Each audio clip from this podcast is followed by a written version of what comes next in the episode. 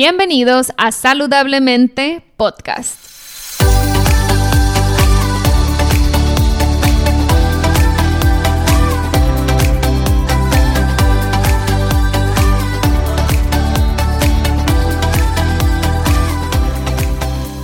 Mi nombre es Siria Velarde y soy Health Coach. Después de más de 10 años con problemas de salud derivados de una enfermedad autoinmune llamada Hashimoto's, finalmente pude recuperar mi salud. En mi recorrido entendí que la alimentación es una herramienta poderosísima para sanar el cuerpo, pero también entendí que no solo somos lo que comemos, sino también lo que pensamos y sentimos. En este podcast te compartiré en cada episodio las técnicas y herramientas que utilicé durante mi proceso de sanación. También buscaré traerte testimonios de personas inspiradoras que lograron cosas impresionantes en sus vidas. Sin más, empezamos. Hola, hola, bienvenidos al episodio número 6 de Saludablemente Podcast. En esta ocasión entrevisté a Gerardo Rodríguez, mejor conocido como Cabrón de las Ventas en Instagram. Y él tiene un podcast llamado Cállate y Vende. Es un podcast de ventas. Y aunque este podcast está enfocado a temas de salud, eh, lo entrevisté porque esta entrevista, si bien no es sobre temas de salud física, si hablamos sobre temas de salud emocional, resiliencia, hablamos de la crisis que estamos viviendo debido al COVID, Hablamos sobre manejo de estrés, sobre días malos, sobre todo en tiempos de crisis como el que estamos viviendo, cómo él lo está enfrentando em, y sobre todo cómo está apoyando a toda su comunidad a través de lo que él hace en estos tiempos tan complicados. Así que, como siempre lo digo, no solo somos un cuerpo físico, sino somos... Eh, seres eh, integrales, completos, con emociones, con problemas, con muchos aspectos a considerar, así que consideré que Gerardo eh, nos haría una gran aportación a todos los que escuchan este podcast, así que sin más les presento a Gerardo Rodríguez.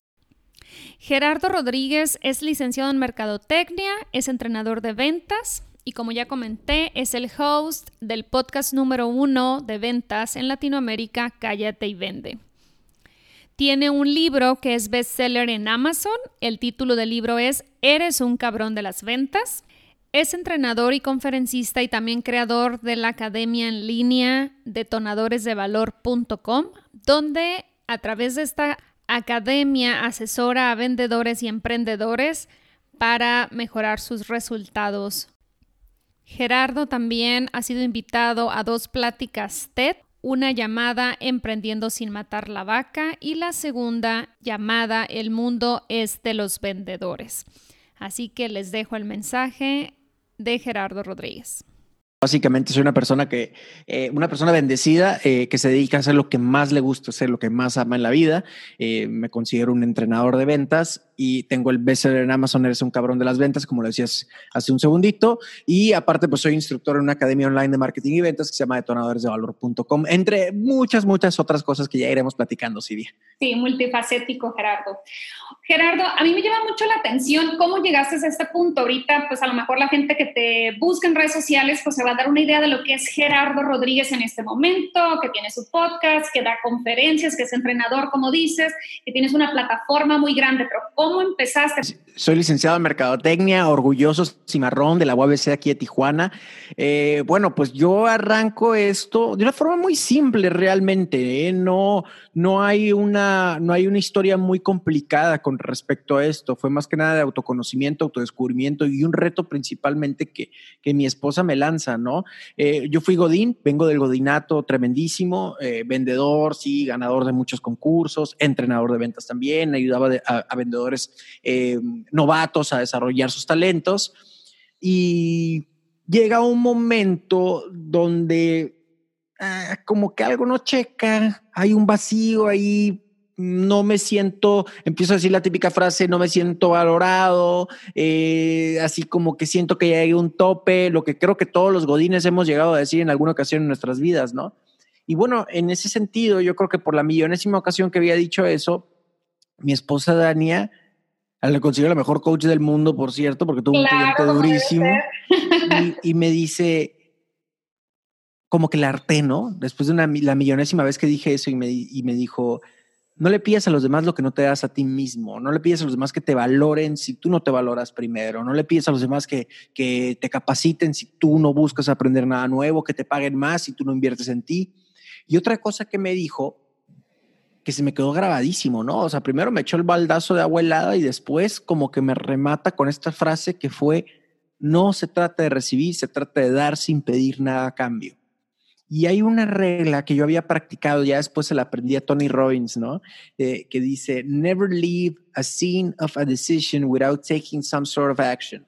Nunca te vayas de una escena, de una toma de decisión sin tomar aunque sea una pequeñísima acción. Bueno, pues esa pequeñísima acción, cuando me dijo eso Dania, eh, fue comprar la grabadora yo soy locutor frustrado, entonces dije, bueno, ¿desde dónde puede ser relativamente más fácil de entrar, eh, más simple? Insisto, eh, soy locutor frustrado, mi papá fue, fue director de, de, de, de, estaciones de radio aquí en Tijuana tiempo atrás, entonces nací con ese tema del radio y dije, ah, bueno, pues entonces un podcast. Y así fue como arranca esto, arranca desde el dar y yo siendo eh, empleado de tiempo completo, ¿eh?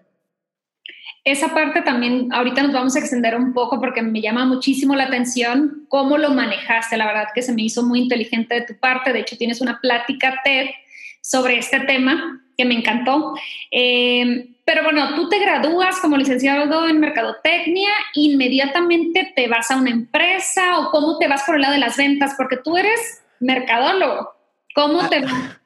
A mí me apuntaron con una pistola y me dijeron, vas a ser vendedor, compadre, porque yo, o sea, como, como mercadólogo, al principio aprendías a odiar a las ventas, porque cuando a uno le decían, te estoy hablando de hace, no sé, 17 años atrás, diría, era cuando uno decía, ¿qué estás estudiando? Mercadotecnia. Ah, ventas. Puta, uno le quería tirar así piedra así en la cara, ¿no? O darle un zape por lo menos. No, marketing, marketing y ventas son dos cosas diferentes. Entonces aprendimos en aquel entonces, estoy hablando de hace tiempo atrás, aprendimos a tener esa rivalidad con el departamento e incluso al concepto mismo de ventas.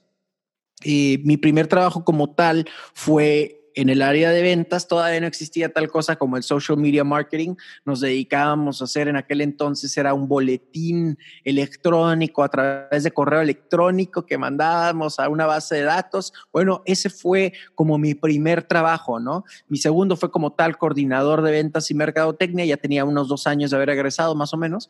Y un día se acerca con, se va pasando el dueño de la compañía, suena el teléfono y para mi mala suerte, la, la, muchacha de servicio a clientes, mi compañera de servicio a clientes, se levanta al baño. Yo levanto el teléfono y cierro en ese momento una venta muy por encima del ticket promedio de la compañía y, y, y, y yo no sabía lo que estaba haciendo y la compañía no vendía por teléfono, entonces todo era raro, ¿no?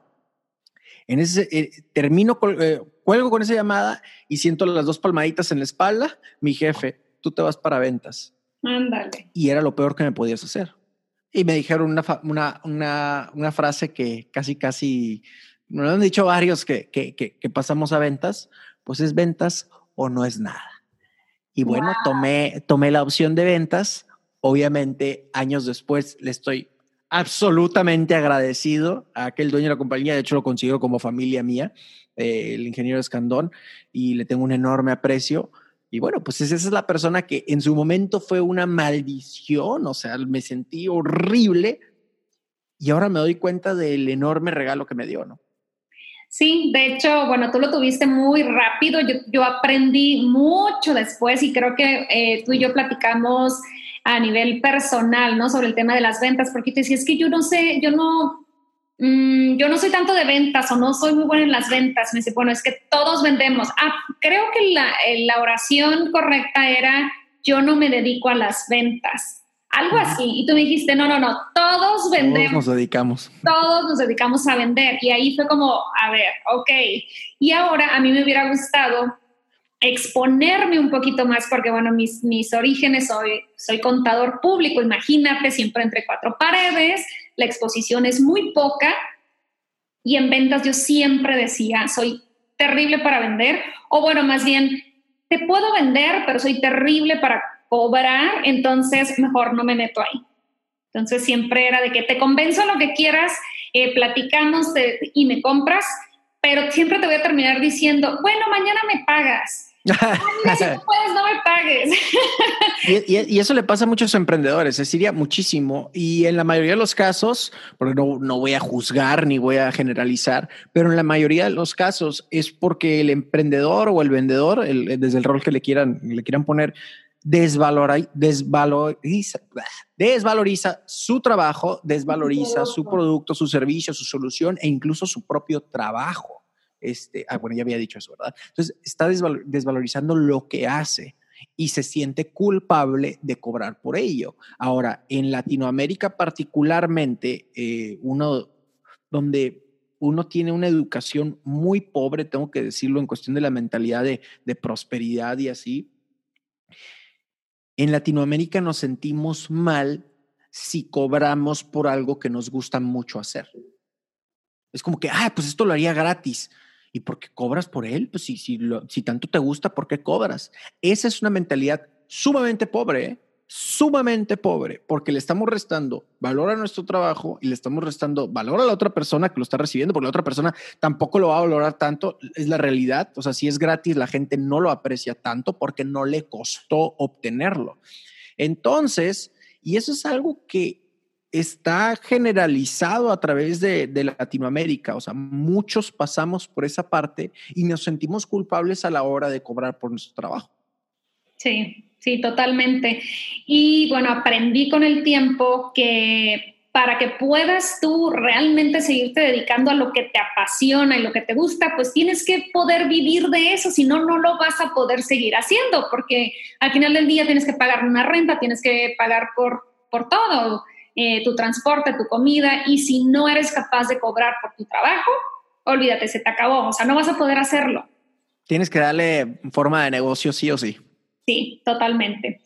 Em, ¿Cómo sientes tú que ha cambiado tu mensaje y tu enfoque de cuando empezaste? ¿Cuánto tiempo tiene tu podcast? Ya tienes un rato, con él. El podcast tiene como tres años y medio más o menos, poquito menos de como tres años, cuatro meses más o menos. Cumplió tres años en enero. ¿Y cómo sientes que ha cambiado tu mensaje? ¿Cómo empezó y cómo ha evolucionado Gerardo desde que empezó el primer episodio del podcast? Sí ha evolucionado mucho. ¿eh? Nunca me habían hecho esta pregunta, pero sí ha evolucionado mucho porque eh, si bien en esencia continúa siendo lo mismo, en esencia sigue siendo un programa y una plataforma para desarrollar vendedores, eh, la evolución que ha tomado me ha llevado a entablar otros temas adecuados al entorno de las ventas, pero que, también se ocupan. ¿A qué me refiero? Temas de emprendimiento, temas específicos de marketing, marketing digital e incluso hasta temas del coaching y todavía un toquecillo espiritual, que obviamente no es algo que yo platique porque no platico desde, desde cosas que, no sé. Eh, entonces tengo invitados que nos pueden ayudar con respecto a eso, ¿no? Finanzas personales también. Entonces he ido evolucionando y creciendo este proyecto con al ritmo que quiero que vaya creciendo la comunidad que escucha Cállate y Vende. Entonces es muy bien, las bases como que ya están y si no las tienes, pues te puedes regresar a los primeros episodios. Pero tener creciendo nos quiere evolucionando todos, ¿no? No nos queremos, no queremos estar toda la vida como, como empleados. Bueno, entonces hay que, hay que hablar de marketing, hay que hablar de finanzas. Este, queremos sentirnos bien porque todos tenemos una mala racha. Bueno, hay que hablar de mentalidad, hay que hablar de, de, de, mindfulness. ¿Por qué no? No, entonces, este, sentimos que que no hay suficiente dinero, tenemos escasez, de, creemos que hay escasez. Bueno, entonces hablemos de prosperidad y hablemos un poquitito sobre el tema espiritual, cómo nos puede ayudar nosotros en nuestros negocios, ¿no? Siempre adecuado al no al lenguaje, sino a la comunidad, a los retos, los problemas que tiene, que tiene la comunidad, ¿no? En este caso lo tengo muy, muy claro. La enorme mayoría de ellos son empresarios, emprendedores y los vendedores de calle, gente que trabaja para otra compañía, que percibe un sueldo y que percibe comisión por lo que hace, ¿no?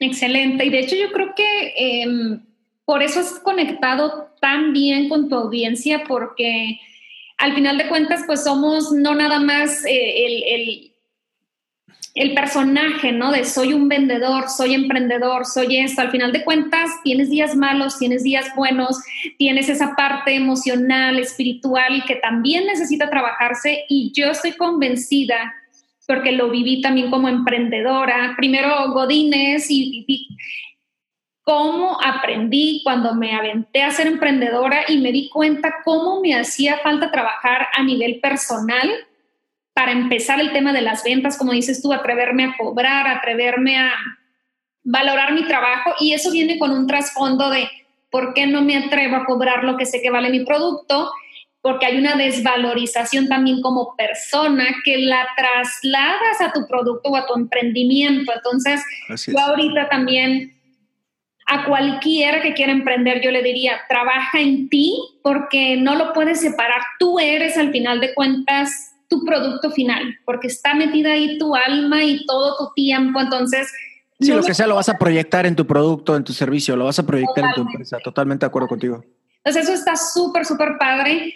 Eh, y lo he visto porque yo sigo tu podcast desde hace tiempo y sí he visto un cambio y una evolución en los temas, en incluso en tu energía, en, o sea, la verdad digo no porque Gerardo esté aquí, pero yo siempre digo y se lo he dicho, Gerardo podría estarnos hablando del clima, el tema más aburrido del mundo, y lo haría entretenido. Y bueno, Gerardo, ahorita hablando de aportar valor, porque es una de tus frases recurrentes en tus redes sociales, eh, tú eres mercadólogo, te inicias en las ventas, que fue lo mejor que te pudo haber pasado. ¿Qué podrías resumir como consejo o experiencia de vida siendo un vendedor? ¿Qué le dirías a alguien que dice, yo soy terrible para las ventas, que te diga, no, no, no, yo a las ventas ahí sí no le entro, yo no se me da, o sea, ¿todo el mundo puede ser un vendedor o crees que ya, ya traen esa chispa? Todos somos vendedores. Absolutamente todos. O sea, el autoconcepto que tengamos cada quien de si es bueno o malo es muy propio, pero la realidad de las cosas es que todos somos vendedores. Eh, este, y este es el ejercicio que hago porque de nada sirve eh, leer un libro, tomar un curso de ventas si partimos desde, desde la creencia limitante de yo no soy bueno para las ventas o incluso qué concepto tenemos como ventas, ¿no? Esto lo hago mucho en las conferencias, Siria, hago el ejercicio con la audiencia. Si ahorita tomamos un micrófono y salimos al centro de la ciudad y le empezamos a preguntar a la raza qué significa ventas en una sola palabra, ¿qué creen que nos van a contestar? No, pues manipulación, mentir, cerrar lo que, hacer lo que sea con respecto a cerrar, ¿no? Eh, convencer. y bueno, eso es todas esas palabras que acabo de mencionar tienen cierta carga negativa, ¿no? O sea, manipular, convencer, mentir, hacer lo que sea, bueno, tienen una connotación negativa. Si a eso le sumamos que como seres humanos, eh, particularmente en Latinoamérica, nos educaron con una idea de que ser vendedor es igual a ser fracasado, ¿cómo? Mijito, échale ganas a la escuela si no vas a terminar de vendedor. Mijito, este, pues ya consíguete chamba, aunque sea de ventas. Entonces, estamos generando y desarrollando esa creencia absolutamente limitante de que venta es igual a fracaso y aparte una connotación negativa al acto de vender. Obviamente no nos va a ir bien y nunca vamos a querer a nosotros, nosotros mismos proyectarnos o presentarnos o etiquetarnos como vendedor o como vendedora, puesto que tenemos un concepto tan pobre del mismo. Es el primer paso, romper esa creencia limitante. Y Gerardo, cuando tú ahorita estás en, bueno, empezaste siendo Godines, como muchos de nosotros, eh, ¿cuándo te separaste de eso? ¿Cuándo, decidiste dedicarte de tiempo completo a tu proyecto eh, como entrenador de ventas? Bueno, el, entrenador de ventas lo fui por años, ¿no? Eh, independientemente en el godinato o ya por mi cuenta, pero no cuando tomé la decisión fue una decisión difícil de tomar, la verdad, porque me gustaba mucho lo que hacía. Ya no lo disfrutaba tanto, esa es la verdad, pero sí me gustaba mucho. Y a la fecha hablo maravillas de la compañía con cual trabajé, o sea, estoy súper agradecido con la compañía, eh, tengo amistades, grandes mentores ahí, nunca me van a escuchar decir algo malo de la compañía, la última me refiero, ¿no? Donde di el gran paso, eh, trabajé para otras compañías anteriormente, pero, pero particularmente la última jamás vas a escuchar eh, decir algo más que gracias, ¿no? Y todo lo que aprendí de ahí, porque para empezar me permitió O sea, fue como un medio. Algo que he dicho anteriormente y lo digo de forma abierta como si fuera un hack. Lo que digo es, haz que tu empleo financie tu emprendimiento. Yo no soy de la idea, y mencionaba la charla TED, Siria, eh, la, charla TED a la que haces mención, ya son dos, eh, es, la primera, ¿no? Es emprendiendo sin matar la vaca. Yo no soy de la idea, no me considero tan agresivo en ese sentido, o no es mi estilo el quemar las naves y adelante y no hay vuelta atrás. Particularmente no es mi estilo. En ese sentido soy un poquito más conservador y hay mucha gente como yo. No es que uno esté mal y otro esté bien, simplemente es cuestión de estilos, ¿no? hay estilos de personas que efectivamente quema todas las naves y no tienes opción de fracasar. Muy bien, perfecto por ellos. Felicidades, encontraron su forma. Para los que no necesariamente somos así, bueno, pues lo que digo es, no quemen las naves no que me das nada, simplemente busca algo que te apasione un montonal, algo que harías gratis y algo que harías con una sonrisa en la cara, a pesar de estar cansado o cansada, después de una larga jornada de trabajo. Entonces ya es que tu empleo financie tu emprendimiento. Dedícale un porcentaje de esa nómina a financiar directamente tu emprendimiento. Lo vas a hacer en deshoras, por supuesto que te va a costar más trabajo, por su, pero para algo es tu pasión. Entonces, por eso digo, haz que tu empleo financie tu emprendimiento. Particularmente, ¿cómo lo tomo la decisión? Cuando ya fue más caro trabajar que continuar con el proyecto. Si alguien a mí me preguntara ahorita, ¿cómo me recomendarías emprender o cómo, qué me dirías si estoy entre, si dejo mi trabajo y me lanzo? Yo le diría que hiciera exactamente lo que tú hiciste. Que tu sueldo, tu trabajo Godín, financie tu emprendimiento. Obviamente todo demanda un esfuerzo. Si dejas tu trabajo, el esfuerzo va a ser económico y el, el desgaste a lo mejor emocional va a ser el que no tiene suficiente, y menos si no te preparaste con un buen, buen colchón. Pero si lo haces siendo o a la par siendo godines, pues bueno, todo tiene un costo, ¿no? Vas a sacrificar tiempo libre, no vas a ver las series de Netflix que ven todos tus amigos y no vas a tener tema de conversación ahí y qué bueno. Pero vas a tener que pagar algún costo en alguno de los dos lados. Cada quien sabrá sobre qué vía se va y qué es lo que le parece mejor ¿En qué especie quieres pagar, no? Exactamente.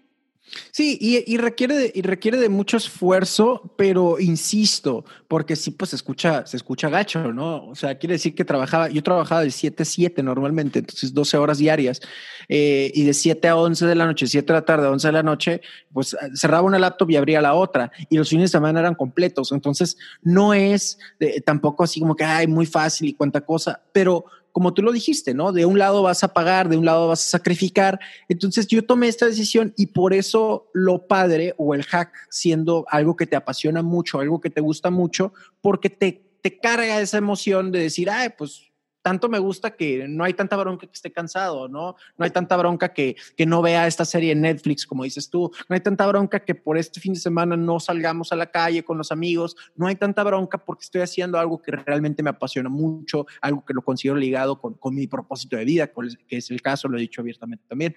Entonces, en ese sentido, pues no hay tanta bronca, pero ciertamente hay un costo de entrada, compadre. Ese, ese es de cajón, de ese no te vas a salvar.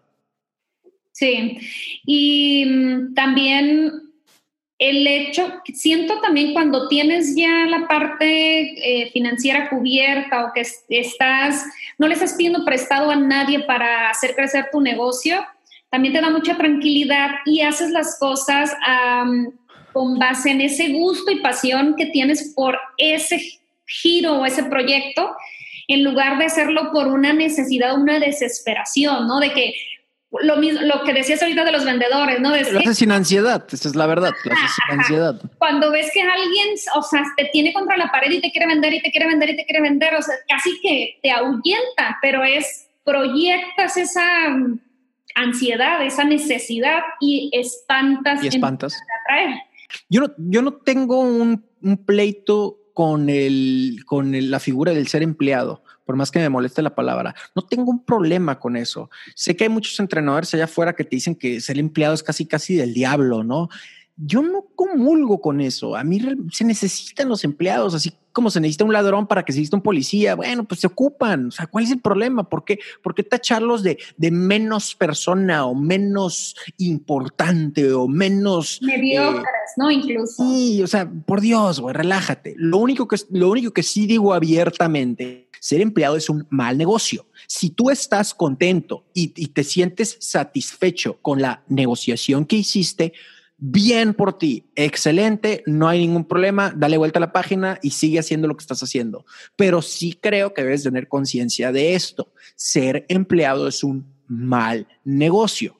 Porque pasa que si realmente tu emprendimiento tuvo éxito, te vas a dar cuenta que con todo el sistema que el Godinato te dio, con todos estos formatos, organizaciones, proyecciones, reportes, este, maneras, disciplina, etcétera, te das cuenta, ay cabrón, ahora estoy haciendo lo que hacía antes, pero con dos horas de trabajo.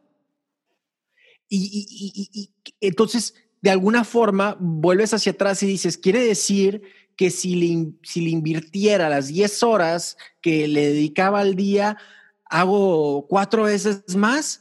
Ay, en la torre, sí. Y la respuesta es sí. Abiertamente se los digo, la respuesta es sí. Si tú el resto del horario quieres eh, tomarte una piña colada en, tu casa, leer un libro, ver películas, adelante. Esa es, es, tu decisión, ¿no? Pero, pero la realidad de las cosas es que sí. O sea, es un mal negocio vender tiempo por dinero es un mal negocio. Entonces, como empleado, si tú interiorizas esto y dices, hey, yo estoy en paz con esto, me permite hacer esto y aparte hago otras cosas, bien, adelante, no tiene ningún problema. Si entonces te quedas, oye, espérate, no, no me gusta tanto esto, ¿cómo así de que es un mal negocio? Bueno, entonces empieza a hacer algo más. Y algo que sí es súper importante, empleado o no empleado, independientemente de la seguridad que crees que tienes, sí considero que es hoy por hoy, y el COVID-19 solamente me dio la razón, eh, no puedes depender de una sola fuente de ingresos. Si tú dependes de una sola fuente de ingresos, estás en una posición vulnerable. O sea, te lo digo así abiertamente. Como enfermo, como enferma, obsesionado, obsesionada, tienes que buscar generar nuevas fuentes de ingresos, porque la realidad de las cosas es de que estás en una posición exageradamente vulnerable, porque la crisis pega, le llega a tu negocio y te dicen adiós, porque nadie es imprescindible, eh, empezaste desde cero. Y no, nunca es un buen momento este, empezar desde cero cuando no, así que no tienes nada y ahora sí que tienes que empezar a talonearle, pero ya con casi casi con la pistola en, en, la cabeza o, con el cobrador dándote eh, o el banco persiguiéndote, ¿no? Eh, eh, eh, sí creo que esto, independientemente de tu visión del empleado o no, estás en una posición vulnerable si solamente dependes de una sola fuente de ingresos. Le diría lo mismo a un emprendedor, le diría lo mismo a un empresario. Si solamente tiene una sola fuente de ingresos, independientemente de qué nombre tenga, y por más grande que sea, es que me da un millón de dólares, súper bien, estás en una posición vulnerable, porque el día de mañana esa onda truena, te quedaste sin nada. Personalmente yo tengo 13 diferentes fuentes de ingresos. Una es muy pequeña, una, dos son muy pequeñas, 20, 30 dólares, es Amazon afiliados, eh, Google ah, a través de, los ads en YouTube, pues me paga como también como 20, 30 dólares al mes. Entonces, no son grandes. No les estoy diciendo, ah, sí, tengo muchísimo dinero. No, les estoy diciendo, mis ingresos no dependen de un solo acto. A mí la crisis me pega también, mis principales ingresos eran las conferencias y los talleres públicos. Pues hashtag cuarentena, hashtag Susana Distancia, no puedes hacer nada de eso, no me quedé en la calle. Tengo otras 11 que puedo desarrollar, les alimento, las crezco y me dan de comer.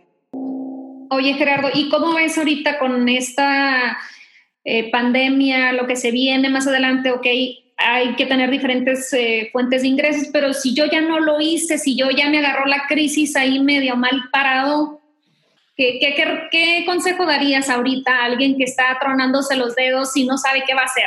Mi consejo es no duermas, ponte a chambear. Ese es mi consejo. no es no es no duermas, eh, ansiedad. Es no, la ansiedad se quita con acción, eh, el miedo se quita con acción también. Entonces no es no es eso mi, no es ese mi consejo, o sea, no te quiero prender el cohete en la cola pensando en, en ay, sí, este, eh, estoy muy nervioso y no, no, no, no, no. Gerardo dijo que diferentes fuentes de ingresos y nada más tengo una, no, no, no. Mi idea es, este, no duermas porque estás... Eh, pues, y, y, qué puedes hacer es empieza desde aquel, aquella cosita, aquella cosquillita que traías desde hace un mes, dos meses, que era, a ti te gusta mucho hacer sándwiches y, este, y es tu pasión hacer sándwiches, haces los mejores sándwiches. Hey, ¿sabes qué? Empieza con tu círculo cálido, tus tres, cuatro, cinco amigos. Este, pues digo, entiendo que la situación no permite una reunión ni nada por el estilo, pero les dices, oigan, ¿saben qué, cabrones? Pues, este, voy a aventarme una corrida de sándwiches. ¿Quién quiere? Son 150 pesos el plato y ahí me voy a ir a entregarlos con mi traje de astronauta y cuanta cosa, voy y los entrego y este a, casa por casa. ¿Qué crees? Acabo de desarrollar una nueva fuente de ingresos. Fue con tiempo, fue con, em, no fue un sistema, no es digital, no es tecnología, simplemente ya desarrollé o ya ingresé mil pesitos que no hubiera hecho a través de mi empleo, que hoy, hoy por hoy está vulnerable, porque cualquier empleo en este momento está muy, muy vulnerable. Eh, entonces, e, esa es una. La otra, en este momento, métete a, busca si Amazon Afiliados México y en tus 150, 300 amigos que tienes en, en, en, tu perfil de Facebook, te grabas un videito y, oiga, ¿saben qué? Estos son los cinco videos más, más padres que, que, que, he leído este verano, esta primavera, esta, durante cuarentena, lo que sea.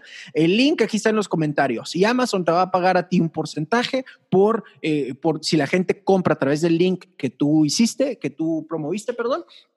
Amazon te va a pagar una lana. Eh, abrir ese canal de YouTube ay, es que Gerardo, a mí me da mucha pena, pero como que yo soy muy buena cocinando, ¿no? Estoy duro y dale con la cocina. Eh, Gerardo, este, yo soy, yo soy muy bueno cocinando, soy muy buena cocinando, pero a mí me da pena el que dirán, hey, ¿qué crees? Crisis. Hey, ¿qué crees? Si no te quieres morir de hambre, ¿qué, miedo es más importante? ¿El qué dirán y que te tachen de que, ay, qué ridícula, qué ridículo? ¿O el morirte de hambre?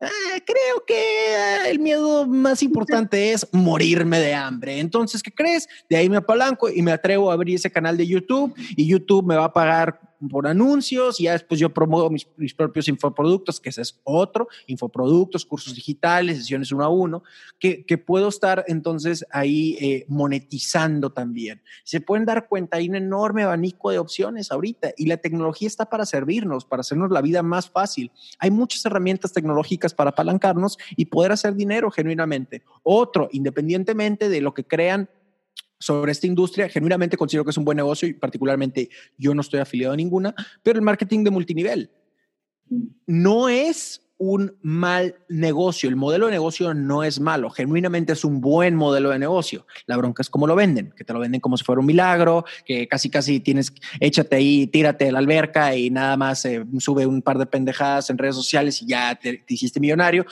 haz dinero de tu celular, haz dinero mientras duermes, particularmente me molesta mucho cómo lo venden. Sin embargo, genuinamente es un modelo de negocio que sí te puede hacer dinero si lo tratas como lo que es, pensemos en todas las necesidades que, están ahorita latentes. Papá y mamá están haciendo home office, los hijos están en la escuela, nadie los está educando, nadie los está entreteniendo, están agarrándose del chongo y peleándose porque están aburridos. Oye, ¿por qué no abrir un canal de YouTube y contarle chistes a los niños? Aprender, eh, aprender inglés vestido de payaso, vestido de abeja, qué sé yo pero estás monetizando de alguna forma, estás haciéndolo de, de, estás generando diferentes fuentes y aparte estás aportando valor porque estás solucionando un problema latente que es qué hago con mis niños que yo tengo que trabajar y alguien tiene que entretenerlos a estos güeyes porque si no van a volver loco o loca, ¿no? Entonces, nuevamente, estás solucionando un problema y lo estás haciendo mediante tu talento y apalancando la tecnología para hacerlo, ¿no? Sí, otro que yo también estaba pensando ahorita, ¿quién está haciendo negocio con la crisis? Y lo primero, como yo mi emprendimiento es de comida, pues también pienso nada más en la comida, ¿no? Uber Eats, sin mover un dedo más que con su aplicación, se está quedando con una comisión de entre el 20 y 30% de la venta de ese negocio por nada más tener la aplicación. Al final de cuentas, el que se lleva la friega y es el restaurantero, ¿no? El que pone la prima, el que te pone Pero como intermediario, ¿no? Y es que el dinero está en el intermediario, o sea, esa es la verdad. El dinero siempre va a estar en el intermediario, nunca está en el productor. Piensa en la agricultura, por ejemplo, ahí, ahí está ojete ese, ese, negocio. O sea, en la agricultura, eh, el que crece el frijol o la naranja o lo que sea, no es el que gana la lana. el intermediario es el que gana la lana y todavía el que gana más lana es el que la transforma, el que, el que coge esas naranjas y lo convierte en jugo de naranja y le pone una marca, todavía hay más dinero ahí. Entonces, eh, el dinero nunca está en la producción desde, desde mi punto de vista, o no por lo menos el margen no, es lo que debe Si hay dinero, margen no. No lo había visto así, pero tienes toda la razón y me queda clarísimo con el modelo de negocio de Uber Eats porque ahorita restaurantes aquí en la localidad, me imagino que ya te has dado cuenta, que no se habían metido a Uber Eats porque no les convenía. Ahorita están todos, están ahí porque pues la necesidad sigue estando de comer, ¿no? Tú que eres una persona que mantienes una energía alta, que siempre tenemos en tus redes, como este podcast está orientado en lo saludable, en precisamente mantenernos con una energía alta, cuidando nuestro cuerpo e incluso cuidando nuestros pensamientos, qué le, qué, le damos al cuerpo físicamente y qué le damos a nuestra mente, ¿no? ¿Cuáles serían tips que le dejarías a la audiencia en ese sentido? ¿Qué mantiene tu energía alta y no tumbarte en la negatividad en tiempos como este, por ejemplo? Está, muy loco lo que te voy a decir porque parece sacado una galleta de la fortuna. Seguramente lo han escuchado anteriormente todos los de la audiencia, pero es conoce tu propósito, ¿no? Eh, conoce el por qué estás vivo, el por qué estás viva. Y si no lo conoces aún porque estás joven o, o no, no lo has descubierto, como le quieras llamar, no pasa nada. Te tengo un tip, escógelo tú. Entonces, en lo que se te revela y todo, tú escoge el por qué estás vivo o el por qué estás viva, qué viniste a este mundo. Considero que es una pregunta medio pendejona preguntarse el por qué vine, por qué estamos vivos. Creo que es una pregunta tonta porque evidentemente te pone en una posición donde eres víctima de las circunstancias y lo que acontece, no tienes control de absolutamente nada. Y no es de que busquemos el control como tal, simplemente de que busquemos no ser alguien que una hojita así en el aire que nada más nos voltea y, nos ponen donde, donde así al azar, ¿no?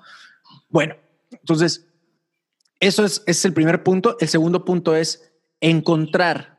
Y no dije ligar, ni dije escoge, ni dije planea, dije encuentra de qué forma está ligado lo que sea que estás haciendo en este momento con tu propósito de vida. Si tú haces esto, realmente eh, eh, acabas de encontrar un hack a, siempre tener energía. Si tú puedes ligar el hecho de estar lavando los platos con tu propósito de vida, entonces la tienes hecha. Si tú puedes ligar, pongo mucho este ejemplo con el vendedor de zapatos, por ejemplo, ¿no? Gerardo, pero es que yo vendo zapatos, güey y mi propósito de vida está en salvar los delfines, los delfines, el plástico en los océanos y la chingada, ¿no? Este, y le digo, ah, ok, qué interesante, qué buena onda que ya tienes ese propósito, no lo respeto. Viva los delfines. ¿Ganas comisión? Sí, sí gano comisión. Oye, entonces estás muy bendecido, compadre. ¿Cómo, Gerardo? Te acabo de decir que mi propósito tiene que ver con los delfines. No. Entre más zapatos vendas, más delfines puedes salvar. Entonces, esa es la mentalidad que les, que les promuevo, o sea, ese es el hack que promuevo, de qué forma puedo ligar lo que sea que estoy haciendo en este momento con lo que considero que es mi propósito de vida. De esta forma mantenemos la, la energía alta. Ahora, un punto bien importante con eso es, podemos sentirnos mal, podemos tener malos días, podemos tener mal hora, podemos tener malos minutos he, cuidado como figura pública, he cuidado mucho este último punto e incluso he posteado mientras me siento mal. Recuerdo ahora cuando me chocaron, hace algunos meses, me chocaron, estuvo medio fuertecillo el choque y sentí un, que, me drenaron la energía, como si me hubieran robado energía por semanas y semanas. Me sentía, me sentía abajo. O sea, la verdad es que sí me sentía abajo con respecto. No andaba yo a mi ritmo y me molestaba mucho porque me gusta mucho hacer ejercicio y me molestaba que no podía, ¿no? Y posteé y posteé y recuerdo ese, ese comentario que subí. No me siento bien, no ando al 100%. Este, y, estoy comentando y compartiendo esto por dos razones. Número uno, para que se den cuenta que los que estamos de este lado, por si me lo permiten un segundo, o sea, de que, de que figuras públicas y cuanta cosa, también nos sentimos mal. Y número dos, porque quiero públicamente hacer un corte. Es decir, quiero conscientemente decidir a partir de este momento ya no me voy a sentir mal. Ya estuvo. Me permití sentir mal, no voy a entrar en un conflicto de que me siento mal, pero me siento mal porque me siento mal y sé que no debería sentirme mal porque crisis es igual a oportunidad, pero a ver, es que me siento mal y la chingada y eso hace que entres un círculo infernal de me siento mal y me siento mal porque me siento mal, ¿no? Eh, entonces, permite que la emoción pase y, y déjala pasar. Entonces, eso es súper, súper importante. Pero lo más, el cotorreo más, el hack más grande que les puedo dejar es hacerse la pregunta a nivel consciente de qué forma esto que estoy haciendo en este momento está ligado a lo que considero que es mi propósito de vida. Y eso, créeme, les va a ayudar un montón. Excelente. Oye, Gerardo, entonces nada más resumiendo los puntos más importantes con los que nos quedamos, al menos yo, es eh, bueno, y que vayan a ver, a checar tu material en YouTube de la plática TED. Pero nomás búsquenlo como Gerardo Rodríguez TED, TED, y les van a salir dos. Y es y la, la plática a la cual hemos hecho alusión constantemente es eh, Emprendiendo sin matar la vaca.